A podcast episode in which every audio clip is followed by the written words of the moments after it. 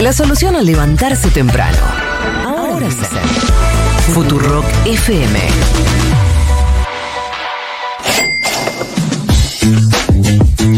¿Quién caja, Flor Gutiérrez? ¿Me toca? Te toca. Eh, la caja registradora es para mí. Así es. Bueno, vamos a hablar de las proyecciones de inflación. Eh, se va a conocer esta semana la tasa de inflación correspondiente al mes de enero. El miércoles. El miércoles sí el día de los enamorados. Ah, mira, me había olvidado. Claro, 14 de febrero. Bueno, vamos a estar seguramente más atentos a la inflación que a otra cosa. Se espera una desaceleración, yo diría una moderación en las en, en lo que es la suba, ¿no? Porque hagamos un breve repaso, veníamos de una inflación del 12,8% en noviembre, se subió al 25,5 en el mes de diciembre y en enero las, Intermediada por eh, una devaluación, ¿no? De más del 100%. por una devaluación y por una desregularización total en los precios que implicó medio un festín de todo sube sube. En enero vamos a estar probablemente con una inflación más baja, seguramente con una inflación más baja, más en el orden del 20%. ¿Se acuerdan que hace poquito salió el dato de la ciudad de Buenos Aires que había dado 21,9%, 21,7. 21,7%? El relevamiento de expectativas del, del Banco Central, siempre digo el Mercado Central, pero es del Sí. Banco Central, da un 21,9%. Y las distintas consultoras también prevén una baja en la inflación. Les voy a dar algunas proyecciones de las que hacen relevamiento todos los meses. EcoGo, como siempre digo, de Marina del Polleto, marca una inflación del 21,2% para el mes de enero.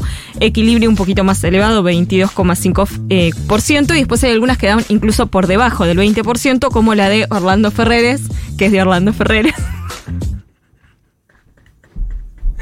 No sé por qué me río, pero tenía que decir, es del 18% la ¿Se te proyección. ocurrió recién eso? o Re- tipo te juro que recién, te juro que recién. Bien, bueno. Y Libertad y, por- y Progreso marca una inflación del 19,5%. ¿Cómo se llama la última? Libertad, y progreso. Progreso. ok. LIP, más conocida para el ambiente, también por debajo del 20%. Celebra este número bajo, o sea, esta moderación en la suba de inflación. Recuerden ustedes que yo les contaba acá la semana pasada que Caputo lo que había dicho es, estamos, eh, está funcionando el ancla fiscal.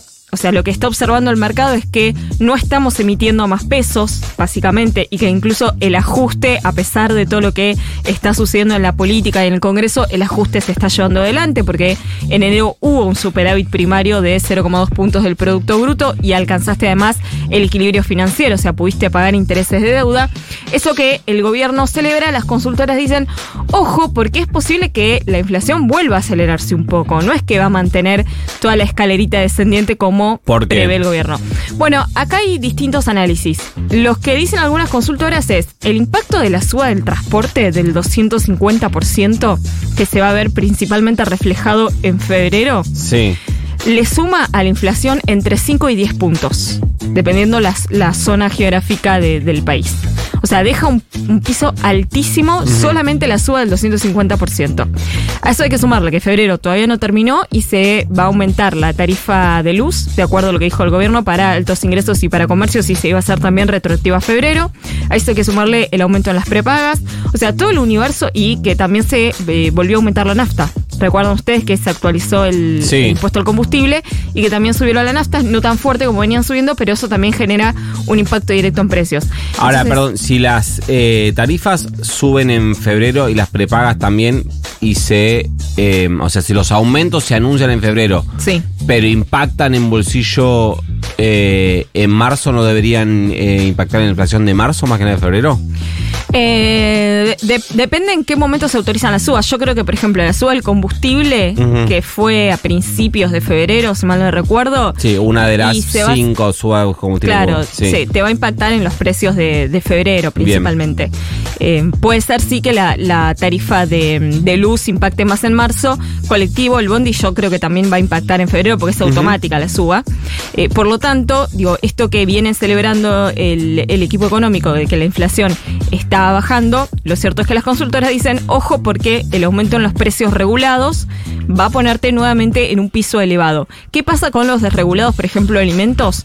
Bueno, lo que dicen es, efectivamente, la, la suba fue mucho más moderada que en enero y que en diciembre, en febrero, aunque tiene semanas que... eh, esto es, esto es increíble. Yo lo, hablaba con, con algunas consultoras y lo que me dicen es, Es, eh, arranca el mes y la primera semana del mes la inflación de alimentos sube. Es como que es la primera semana en donde vos recibís el listado de los precios y aparecen todas las remarcaciones. Después empieza a bajar. Por ejemplo, la inflación semanal de alimentos para Eco, Econovius, que es una de las eh, consultoras que releva precios, marca una aceleración del 3,4% semanal en alimentos y ya después la segunda semana baja al 1% semanal.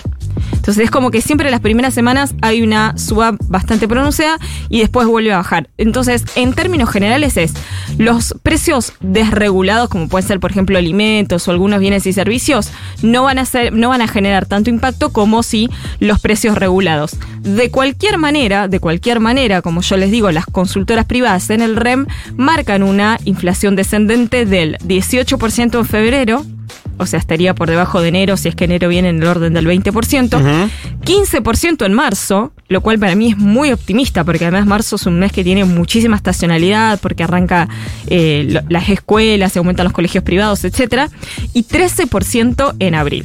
¿Esa es la proyección que hace quién? El relevamiento de expectativas del mercado del Banco Central, que le pregunta a un montón de consultoras privadas que prevén hacia adelante.